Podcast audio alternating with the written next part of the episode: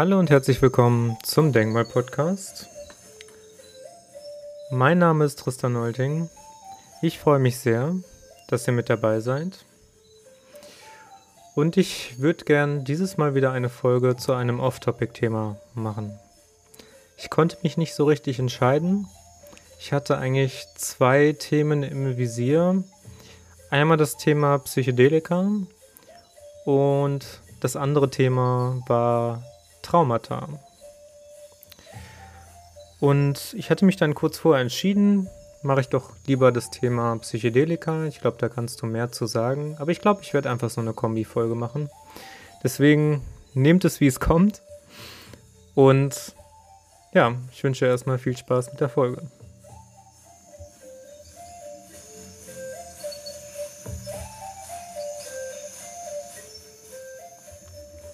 Ja, Psychedelika. Wie kann es denn so jemand wie ich wagen, über das Thema Psychedelika zu sprechen? Habe ich denn Erfahrung? Und erstmal ganz zu Beginn, ja, ich habe Erfahrung damit. Ich möchte das aber gar nicht unbedingt in den Vordergrund dieser Folge stellen. Ich möchte einfach allgemein so ein bisschen schnacken über das Thema Psychedelika. Erstmal finde ich es grundsätzlich äh, einfach schlimm und gewissermaßen auch krank, dass Psychedelika eigentlich in Deutschland verboten sind. Also ich kann es verstehen. Man konfrontiert sich da bei so einer Erfahrung mit seinen Ängsten und jemand, der mit, damit nicht umgehen kann, kann es auf jeden Fall in den falschen Hals kriegen. Aber ein grundsätzliches Verbot gegen irgendetwas hat noch nie jemandem irgendwie geholfen. Also wenn man etwas beschaffen will, dann kommt man immer da dran. Egal welche Droge es ist, egal wie gefährlich diese Droge ist. Das Einzige, was einen tatsächlich irgendwie langfristig schützen kann, ist tatsächlich ein Umgang, der einem beigebracht wurde von jemandem, der selber schon Erfahrungen damit hat. Weil wir können ja, das ist auch eigentlich so eine Farce, dass die Bundesdrogenbeauftragte ohne jegliche Ex, äh, Experience, ohne jegliche Erfahrung sich da hinstellt und irgendwelche Statistiken abliest, abliest ob jetzt äh, Alkohol oder Cannabis schlimmer ist was denn so die neuesten Drogen sind, wo irgendwelcher Anstieg ist und warum es denn äh, unmöglich sei, bestimmte Drogen zu legalisieren oder zu entkriminalisieren. Aber nichtsdestotrotz, ich möchte nicht auf, darauf meine Aufmerksamkeit richten, sondern eben auf die Psychedelika als solches. Also, mit Psychedelika könnte man tatsächlich eine Menge beim Menschen hervorrufen, abrufen, provozieren, triggern, was eigentlich im Verborgenen bei ihm liegt, was er eigentlich gar nicht kennt, weil der Mensch normalerweise ja sein Alltagsbewusstsein lebt und auch alles, was außerhalb des Alltagsbewusstseins liegt, erstmal Angst macht. Ne? Das ist ja das, was ich schon mal äh, vorge ähm, was ich schon mal beschrieben habe in einer vorherigen Folge des Podcasts über die Heldenreise nach Joseph Campbell. Jeder Mensch, der sich verändern möchte, der eine Veränderung eingehen möchte, muss ja erstmal sozusagen die Phasen eines Helden eingehen, muss die Reise eingehen, in der es eben auch ungewisse Situationen gibt, in der man sich eben auch einen Mentor suchen muss, der einem dann den Umgang mit der neuen Situation beibringen kann. Und das alles wurde ja bei Psychedelika und auch Drogen generell komplett gekappt. Man hat gesagt, der Mensch darf diese Reise nicht eingehen, er darf nicht nach innen gehen, er darf diese bestimmte Erfahrungen im Innen, im Inneren, in seinem Gemüt, in allem, was dazugehört, mit seinen Emotionen, mit seinen Gedanken, mit seinen Erinnerungen, darf er nicht leben. Er darf in unserem System die ganze Zeit nur nach außen gucken. Er muss sich nach Zahl und System und Funktion richten. Aber so dieses nach innen gucken, das ist eigentlich etwas, was eher weniger gerne gesehen wird in unserer Gesellschaft. Und das ist sehr schade. Und ich möchte euch jetzt sagen, warum. Psychedelika haben enormes Potenzial. Ich weiß nicht genau, ob sie letztlich einen maßgeblichen Teil bei der Lösung der Menschheit von ihren Problemen hat. Aber es steckt eben dieses enorme Potenzial drin, weil Psychedelika, wie der Name schon sagt, psychoaktiv wirken. Manche Psychedelika können dabei sogar als Entheogen wirken, das heißt allumfassende Erfahrungen vermitteln. Erfahrungen, die einem das Gefühl geben, dass das Universum das Zuhause ist, dass man in gewissem Maße sogar das, die Welt und das Universum ist und die Natur. Und all das sind wunderbare Erfahrungen, die man machen kann, aus denen man sehr, sehr viel lernen kann. Zum einen, dass man nicht alleine ist, dass man nicht das begrenzte Ich-Wesen ist, der Mensch, der als hilflosestes Lebewesen in gewisser Form sich erst noch seine, seine Sicherheit zusammenbauen muss durch bestimmte Werkzeuge und Technik und sonstiges, sondern man merkt eben, dass man in dieser Allverbundenheit, in dieser umfassenden Energie, in dieser Macht, wie es in Star Wars ausgedrückt wird, lebt. Das heißt, der Mensch ist jederzeit umgeben und durchdrungen von diesem Netzwerk des Universums. Und diese Erfahrung kann er bei Entheogenen machen. Nicht bei allen Psychedelika, nicht alle Psychedelika wirken entheogen. Manche, wie, äh, wie Koffein zum Beispiel, wirken halt einfach nur anregend auf die Psyche. Manche Aphrodisiaka, ähm, wie zum Beispiel Stechapfel oder Zimt, wirken einfach nur leicht, ja, aphrodisierend, leicht belebend, etwas euphorisch teilweise. Aber manche Substanzen wie, und da fällt mir natürlich als erstes Ayahuasca ein, manche Menschen kennen vielleicht sogar Mimosa, was jetzt auch am Kommen ist wo auch immer mehr Bücher darüber geschrieben werden, ist Iboga. Und natürlich altbekannt aus der Heimat Deutschland ist der Fliegenpilz. Und all diese Psychedelika können den Menschen eben auf seine Reise nach innen schicken und ihm helfen, sich selbst zu erforschen. Auch wenn ich gesagt habe, ich möchte die Aufmerksamkeit nicht allzu sehr auf mich richten, möchte ich dennoch einiges zu mir sagen, was ich für Erfahrungen gemacht habe, ohne zu sehr ins Detail zu gehen. Aber ich halte das schon für wichtig und richtig, gerade auch wenn ich eben authentisch über dieses Thema sprechen möchte. Bei mir war es so, dass meine erste Erfahrung mit Psychedelika, also mit entheogen wirkenden Psychedelika, ähm, sehr triggernd war. Also ich habe mich lange Zeit eigentlich darauf vorbereitet, dass ich sowas schon mal machen will und habe mich viel dazu eingelesen und belesen und habe ja, mich eben so gut wie es geht darauf vorbereitet. Aber natürlich kann man sich auf so eine Erfahrung nicht vorbereiten, weil was dann kommt, ist etwas völlig Unerwartetes, etwas, was dem Alltagsbewusstsein völlig entgleitet. Man driftet wie in eine andere Welt hinein, in eine ja, eine Schattenwelt ist es nicht, weil man sieht nicht nur die Schatten. Es ist auch keine reine Lichtwelt, es ist einfach, wie vielleicht ähm, Jochen Kirchhoff gut formuliert hat, es ist die Anderswelt. Es ist eine geistige Welt, die nicht nach den Gesetzmäßigkeiten der sichtbaren Welt funktioniert, nicht direkt zumindest. Also wir sind nicht mit dem Körper darin angebunden, über eine physisch-sinnliche Wirklichkeit, sondern eben über eine geistig-spirituelle und auch nicht eine intellektuelle. Also es ist keine intellektuelle Erfahrung, die man da macht mit Psychedelika, sondern es ist eine rein spirituelle. Das heißt, man ergründet Bereiche wie etwa, was bedeutet es, ich zu sein? Was bedeutet die Ich-Auflösung? Was ist das eigene Ego? Was sind unverarbeitete Schatten? Wie kann man sein inneres Kind heilen?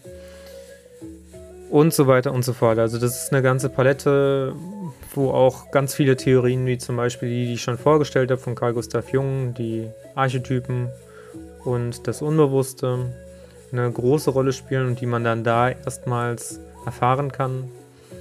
Aber letztlich ist es eben doch eine eigene Erfahrung, die sich intellektuell und mit bestimmten Formeln nicht wirklich greifen lässt. Also für die meisten Menschen wird das, was ich hier auch sage, ähm, wenig vermitteln können, weil damit man sich auf so etwas einlassen kann, damit man so etwas mitfühlen kann, damit man das Gesagte verstehen kann, braucht man eben auch eine eigene Erfahrung in dem Bereich. Ich möchte erstmal grundlegend niemanden dazu anregen, das zu machen, aber ich möchte schon sagen, was Vorteil ist schwierig zu sagen, was solche Psychedelika Positives bewirken können. Also es ist, was ich wie schon gesagt habe, es ist eine Selbstreise nach innen. Es berührt bestimmte Bereiche des Menschseins, und des eben auch menschlicher Werdens, des mehr zu sich selbst Findens. Und gerade, dass man eben auch zu, mehr zu sich selber findet, hat dann auch letztlich den, die Auswirkung, dass man besser mit seiner Gesellschaft umgehen lernt, dass man seine Beziehungen heilt und festigt, dass man bestimmte verloren geglaubte Menschen und Freunde oder bestimmte Beziehungen, die brüchig geworden sind, plötzlich wieder integrieren und heilen kann Aber eben, das ist eben nur die zweite Geige. Also die erste Geige bei so einer Erfahrung ist immer, dass man sich um sich selbst kümmern sollte. Und jetzt nochmal zu der Erfahrung, die ich gemacht habe, die erste Erfahrung mit psychoaktiven Substanzen, also nicht psychoaktiv, sondern entheogenen Substanzen, hat dann etwas in mir getriggert. Also es war auch wirklich eine Vollerfahrung. Es war in körperlicher Ohnmacht, so würde man es ähm, beschreiben, aber eben bewusst provoziert und hervorgerufen. Und ich habe eben auf diese Erfahrung, und das ist natürlich das, woran ich mich nur noch erinnern kann, und da steckt ja noch sehr viel mehr dahinter.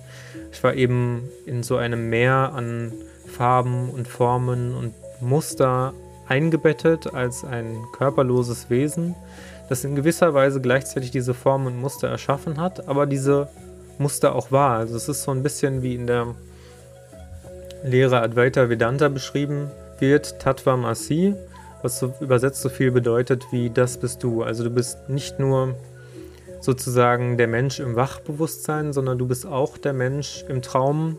Du bist auch derjenige, der den Deep Sleep, also die Blankness, die pure, das pure Nichts sozusagen erfährt.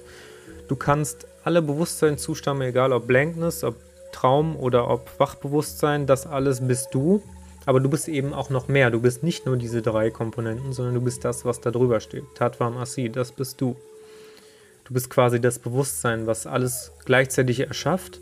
Sowohl, wie Ellen Watts sagen würde, vielleicht über die sinnlich-physischen Anlagen überhaupt erst, über eben die Nervenenden, die das Ganze ermöglichen, aber eben auch durch die Beobachtung. Also zum einen eben das Erschaffte als auch der Erschaffende. Und das kann wirklich unheimlich viele Blockaden auch im Alltag lösen. Hat es auch teilweise bei mir. Also ich hatte lange Zeit eine furchtbare Angst vor Spritzen, die ich auch als Kind immer eindeutig gezeigt habe. Ähm, wo ich auch immer instinktiv, unbewusst, immer wenn ich an sowas gedacht habe, schon leichtes Grauen, leichtes Unbehagen gefühlt habe. Aber ähm, nach dieser Erfahrung war das plötzlich weg.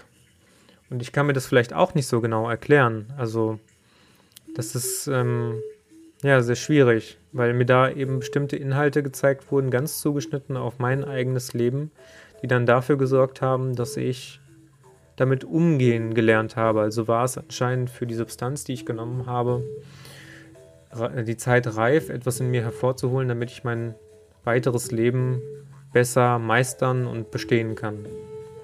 Das war so eine Erfahrung.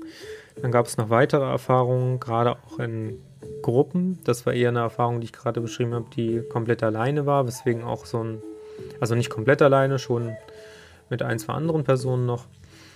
Ähm, aber im Grundlegenden war das eher auf mich selbst ausgerichtet. Auch die anderen Zeremonien sind teilweise auf das Individuum ausgelegt, aber es geht eben auch sehr viel um die Gesellschaft. Und wenn man dann eben Entheogene in einer geringen Dosierung nutzt, in der Gruppe, dann kann es auch sehr spannend sein und kann auch zweckorientiert oder dienlich für das eigene Ziel sein, weil man eben auch über die Gruppe sich selbst heilen lernen kann. Weil man bekommt, und das ist vielleicht schwierig vorzustellen für manche am Anfang, die es noch nie erlebt haben, aber man bekommt über diese Substanz das komplette Gruppengeschehen und die Gruppendynamik mit. Also wie gesagt, es ist super erstaunlich und man kann, mag sich das kaum vorstellen, aber jede Regung, jedes Gefühl, jedes Ego, was da hochkommt, egal wie viele Menschen es im Raum sind, man spürt es und man spürt eben auch diese Gesamtkomposition, also die gesamte Gruppendynamik, wie so eine Art Gruppenego. Das alles kann man wahrnehmen, das alles spürt man, wie als ob das echt ist, als ob das der, der Tisch ist, der, den ich hier gerade geklopft habe. Also das ist nichts Fiktives, nichts Ausgedachtes, das ist einfach eine Erfahrung, die man macht. Und wer sind wir schon zu sagen, dass das nicht wahr sein kann oder darf oder dass das nicht der Wirklichkeit entspricht. Es ist eben einfach auf einer anderen Frequenz. Es ist eine Frequenz, für die man sich erst öffnen muss und wo man viel Übung und Praxis braucht durch Meditation und Yoga und Co., um diese Erfahrung, um diese Frequenz offen zu halten weil das auch gleichzeitig natürlich eine Bürde ist. Also nicht jeder Mensch kann das durchgängig die ganze Zeit spüren. Ich glaube zum Beispiel, dass so Personen wie, oder so geschichtlich-historische Figuren wie Jesus Christus oder Buddha sowas, solche Fähigkeiten die ganze Zeit gehabt haben und auch natürlich viele andere, die uns unbekannt sind. Dass das aber natürlich gerade deshalb mit viel Übung, mit viel Erfahrung einhergeht, weil viele Menschen können damit nicht umgehen, die ganze Zeit die Erfahrungen und Gefühle von anderen Menschen so stark zu spüren. Gerade auch, weil man ja selbst in seinem Leben immer sehr viele Belastungen hat und sehr viel Schlechtes und teilweise auch Schreckliches, was einem passiert. Und man dafür auch eine Zeit braucht, um das zu verarbeiten. Und eben in solchen Frequenzen, wenn man dafür geöffnet ist, wenn man sich mit Meditation, Vipassana zum Beispiel frei gemacht hat, dann hat man zu einem gewissen Teil diese Bürde schon aufgearbeitet. Ich will gar nicht sagen, dass man das schon ganz geschafft hat, aber zumindest sind die großen Traumata im Leben, die Kränkungen, die man im Leben sozusagen erfahren hat, wie mit der eigenen Person, mit dem Ego umgegangen wurde, egal wie schmerzlich es war und auch egal, was es war, weil es ist nicht wichtig, was es letztlich war, sondern wenn es schlimm für einen Menschen war, dann war es schlimm für ihn. Aber dann muss er eben auch für sein eigenes Seelenheil und für seinen Frieden sich hinsetzen und auch einfach mal ja, etwas dafür tun, dass diese Erinnerungen nicht mehr als lästig, nicht mehr als schrecklich empfunden wird, sondern möglicherweise ihn zu der Erkenntnis bringt, dass das eine Erfahrung war, die notwendig war, um ihn zu dem Menschen zu machen, der er heute ist. Und mit jeder schrecklichen Erfahrung hat ja auch der Mensch in einem gewissen Maße gelernt, mit anderen und mit sich selbst besser umzugehen. Natürlich, da gibt es die Ausnahme Masochisten und Sadisten, keine Frage, die ihre Mitmenschen in gewissem Maße hassen oder erniedrigen wollen oder ihre Machtverhältnisse ausnutzen wollen, keine Frage. Aber gerade das sind dann eher die Menschen für mich, die dieses Extrem leben, die sich nie mit ihren Traumata beschäftigt haben und die nie das aufgearbeitet haben, was ihnen passiert ist, sondern ganz im Gegenteil, die falschen Schlüsse daraus gezogen haben oder es komplett im Unbewussten und im Dunkeln gelassen haben und dadurch eine gewisse triebhafte Seite sich entwickelt hat, die im Sinne des eigenen Überlebens gesagt hat, ich muss jetzt jeden Menschen, der mir potenziell gefährlich werden könnte, erniedrigen oder eliminieren und, so pervers das auch erscheinen mag, manchmal sogar mich selber erniedrigen lassen, also es sind ja ganz tiefe Traumata, um eben trotzdem ein gewisses Gefühl von Sicherheit zu haben, weil auch wenn das anfangs schwer vorstellbar ist, so haben diese Menschen in dem Gefühl der Ohnmacht immer noch das Gefühl, ein gewisses Maß an Macht über ihr eigenes Leben zu haben und leben zu können. Also es ist ein hochkomplexes und hochspannendes Thema, wo ich auch jedem nur das Buch von Erich Fromm empfehlen kann, Furcht vor der Freiheit. Regt einen sehr zum Nachdenken an. Aber letztlich ist eben meine Botschaft dabei, Psychedelika können einem helfen, diese Traumata aufzuarbeiten. Und auch für diejenigen, die Psychedelika schon mal gemacht haben und, gesagt, und jetzt möglicherweise sagen, ja, aber bei mir hat das nicht direkt was gelöst. Ja, Psychedelika sind so eine umfassende Erfahrung und es muss ja auch nicht immer halluzinogen sein, also es müssen nicht immer visuelle Bilder sein oder es muss, müssen auch nicht immer irgendwelche Stimmen kommen oder Engel oder sonstiges. Manchmal wirkt das eben auf so tiefen und unbewussten Ebenen, dass es eben eine ganze Zeit, ein ganzes Jahr benötigen kann, damit das zum Vorschein kommt. Also da muss man sich vielleicht manchmal ein bisschen Zeit geben, ein bisschen Geduld. Auch ich kann niemandem empfehlen, also ich kann ja grundsätzlich diesen Konsum nicht empfehlen, aber ich kann es erst recht nicht empfehlen, das auch zu einer dauerhaften Angewohnheit zu machen. Ich habe dann viele Menschen auch in meinem Umfeld kennengelernt, die das auf einer monatlichen bis, ja, monatlich war eigentlich das Höchste, was ich mitbekommen habe, ähm, auf so einer Basis gemacht haben. Und das finde ich ehrlich gesagt dann für, mein, für meine Verhältnisse schon zu viel weil da sich so eine gewisse Regelmäßigkeit einstellt, wo man dann vielleicht unbewusst sagt, ja, ich kann dann einmal im Monat meine Schattenseiten angucken und den Rest lebe ich dann halt ne, weiter so vor mich hin, muss nichts verändern, sondern einmal im Monat dieser Tag, wo ich meinen Müll ablade, sozusagen zum Mülleimer bringe oder zum, ja. Und den Rest des Monats behandle ich mich selbst, behandle meine Mitmenschen, meine Umwelt halt weiterhin genauso skrupellos wie bisher. Und das ist halt nicht der Sinn von Psychedelika. Psychedelika sollen eine Veränderung auslösen. Ganz individuell, beim Individuum, beim Menschen, aber natürlich auch auf gesellschaftlicher Ebene. Ich bin mir nur, wie ich auch schon mal erwähnt habe, in dieser Podcast-Folge noch nicht ganz schlüssig über die tatsächliche Rolle der Psychedelika auf gesellschaftlicher Ebene. Terence McKenna ist zum Beispiel ein Fan, der schon seit längerer Zeit, also schon gut seit 20 Jahren sagt, dass Psychedelika mit so ein bisschen das rationalisierte Weltgeschehen entknoten kann. Von möglicherweise dem rein emotional gesteuerten oder rein rational gesteuerten Menschen einen mehr intuitiven Menschen hervorbringen zu können. Ich, ich bin mir da nicht schlüssig. Also ich, ich sehe die Position dass Psychedelika wirklich auch mit der richtigen Vorbereitung natürlich. Da möchte ich vielleicht jetzt nochmal kurz drauf eingehen. Aber ich, ich sehe das eben, dass Psychedelika auch gesellschaftsübergreifend eine gewisse Veränderung einleiten. Aber der Mensch muss sich trotzdem selber letztlich seinen Schatten stellen. Man kann so viel Psychedelika nehmen, wie man möchte. Wenn man sich verweigert, wird man nichts sehen. Wenn man es nicht integriert, wird man keine Veränderung herbeirufen. Und wenn man diese Veränderungen eben herbei, nicht herbeirufen kann, dann wird man eben langfristig an seinen eigenen fatalen Mustern scheitern. Das muss man auch so eindeutig sagen, finde ich persönlich. Deswegen ist es eben auch einfach so richtig und wichtig, die richtigen Umstände herzustellen, ähm, zu gucken, wenn man so eine Erfahrung macht, dass man bestenfalls möglichst eine Woche vorher fastet, meditiert, vegan sich ernährt Manche sagen auch keinen Blauschimmelkäse, was ich bis heute auch noch nicht so ganz verstanden habe, aber das lassen wir jetzt mal außen vor. Äh, keinen Sex hatte, also enthaltsam wirklich einfach gelebt hat.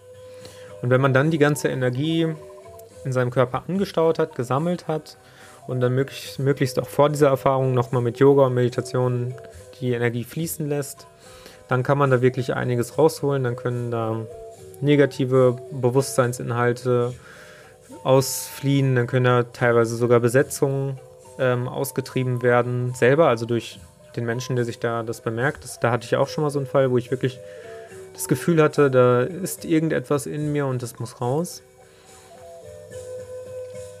Das war auch eine ziemlich krasse Erfahrung. Das hat sich dann bei mir durch wie so eine Art Tinnitus manifestiert. Aber es war kein richtiger Tinnitus, es war nicht so ein Pfeifen, sondern es war eher wie so ein ja, wie so eine Störung auf dem Bildschirm, so als ob je häufiger ich daran gedacht habe, dass da etwas sein könnte, mich das versucht hat, davon abzuhalten. Und diese Störung dadurch, wie so eine Störung in der, in der Wirklichkeit oder in der Wahrnehmung provoziert habe.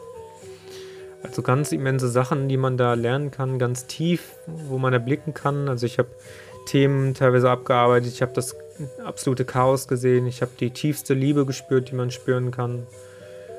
Und ich habe meine Mitmenschen teilweise nicht mehr verstanden, was auch ein riesiger Schock sein kann im ersten Moment, dass man ja, sich nicht mehr verständigen kann. Also super, super, ja, ich will nicht sagen wichtige Erfahrung, weil man muss sie nicht machen. Man kann sie auch auf anderem Wege, man kann auch auf anderem Wege seine Erleuchtung, seinen Frieden finden. Aber doch irgendwie sehr spannende Erfahrungen.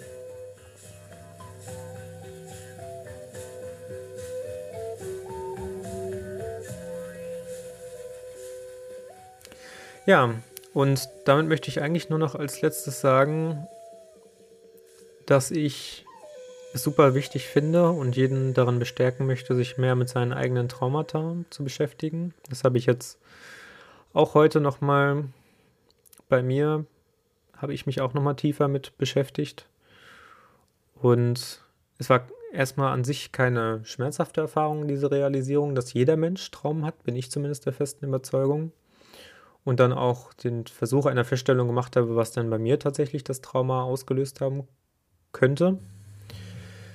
Ob es ein Trauma ist oder nicht, habe ich tatsächlich bei mir festgestellt, ähm, liegt daran oder kann man vielleicht damit diagnostizieren, dass man überhaupt versucht, darüber zu kommunizieren. Also wenn es ein Thema ist, was immer wieder hoch ist, dann möchte es anscheinend raus. Und man kriegt es nicht irgendwie raus. Nicht auf dem Weg, wie man es bisher probiert hat. Und ähm, Anscheinend will man aber auch nicht mit anderen Menschen darüber reden, weil einem das zu peinlich ist oder zu unangenehm oder sonstiges. Und ich habe ganz lange dieses Thema in mir drin gehalten. Und es kam halt immer mal wieder hoch und ich habe gedacht, so ja, kann, kann, klar, kann Trauma sein, aber irgendwie schon schwierig. Ähm, es macht mir so keinen Schaden an sich und ich kann ja auch gut leben jetzt gerade. Es macht keine allzu großen Probleme bei mir. Aber ich glaube auch, dass es für das Konzept des inneren Kindes eine riesige Rolle spielt, weil jeder war mal Kind, jeder war mal sehr sensibel, hat sehr sensibel auf die Umstände reagiert. Und für das innere Kind mag das eine Riesensache sein, aber jetzt für das intellektuelle Ich, das sagt dann möglicherweise, ja, aber für mich macht es halt nicht so viel, ich kann ja gut leben so bisher, also muss ich mich auch nicht damit beschäftigen. Aber das sind dann meistens auch tatsächlich nach Anna Freud zum Beispiel, also der Tochter von Sigmund Freud, einfach nur Abwehrmechanismen, die wir haben. Es gibt Abwehrmechanismen nicht nur in Gesprächen, sondern auch bei sich selber, dass man sich nicht traut, in bestimmte Sachen tiefer hineinzugucken. Und da kann es tatsächlich schon sehr heilsam sein, wenn man sich mit Traumata beschäftigt. Es wird dann entweder über Psychedelika natürlich hochkommen, wenn man sich gar nicht erinnern kann, vor allem auch. Manchmal gibt es auch, das ist auch für mich immer noch erstaunlich, Traumata, die tatsächlich aus einem vorherigen Leben kommen, also kaum auszumalen irgendwie. Ähm, aber das soll es auch geben. Für mich habe ich nur festgestellt, dass es eben sehr hilfreich sein kann, solche Sachen auch einfach mal auszusprechen, weil dann ist es draußen. Man muss das ja auch gar nicht beurteilen, aber dann kann man das nochmal beobachten und kann fragen, war das jetzt so schlimm? Was braucht es, um das mit anderen zu kommunizieren? Was erwarte ich dann natürlich auch von meinem Gesprächspartner? Braucht man ein vertrauensvolles Verhältnis, um nicht in Angst und Furcht und Wut zu versinken oder sich noch weiter zu verkriechen ähm, mit diesem Thema?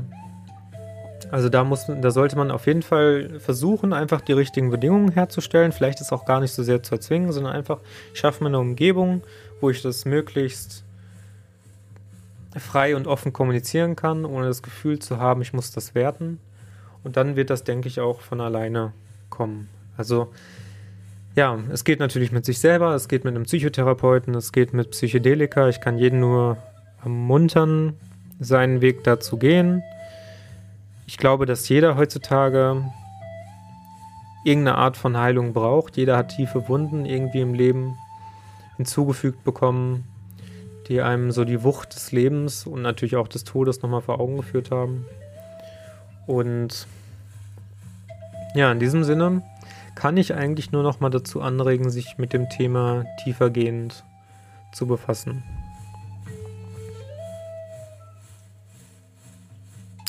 habe ich eine Buchempfehlung. Also ich kann grundsätzlich zum Thema Psychedelika eigentlich immer die Bücher von Terence McKenna und Christian Rätsch empfehlen. Aber auch zum Beispiel von Albert Hoffmann, da explizit zu nennen LSD mein Sorgenkind, weil Albert Hoffmann ja auch das LSD gefunden hat.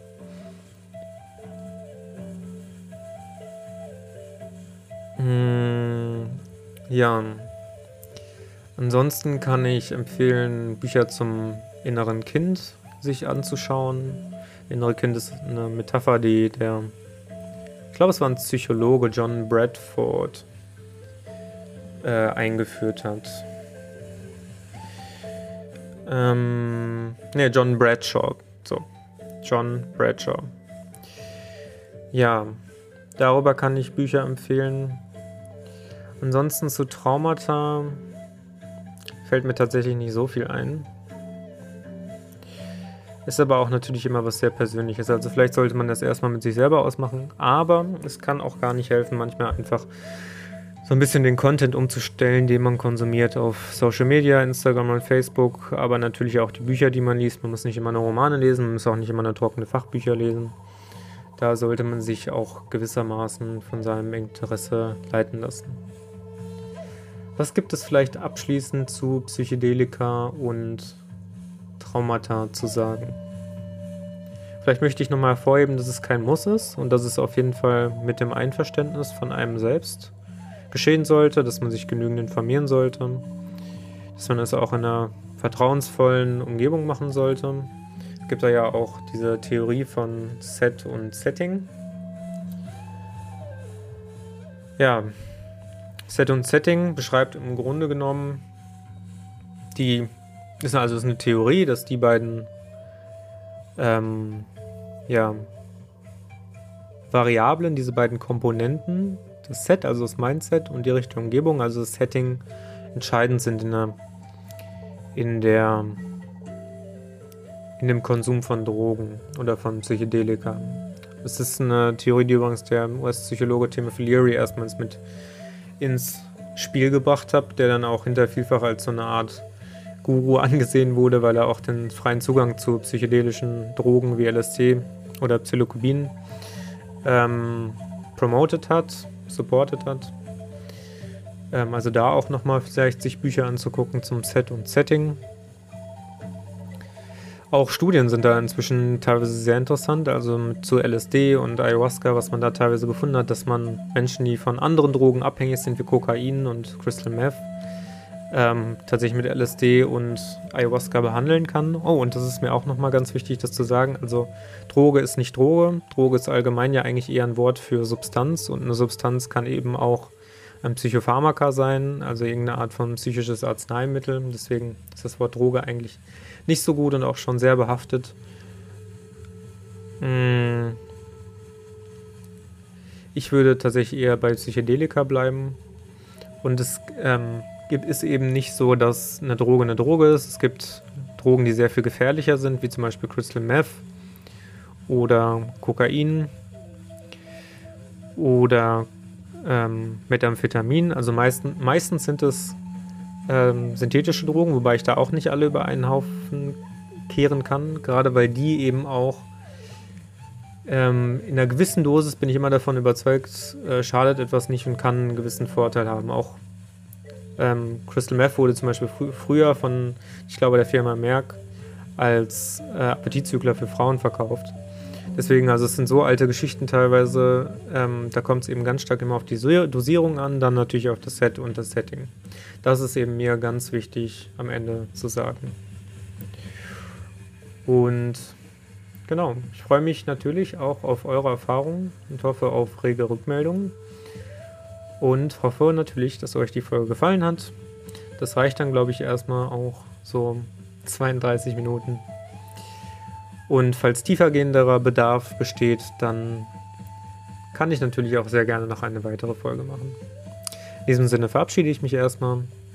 Verweise natürlich für weitere Infos auf meine Seite tristanstrivium.com und sage bis bald. Ciao.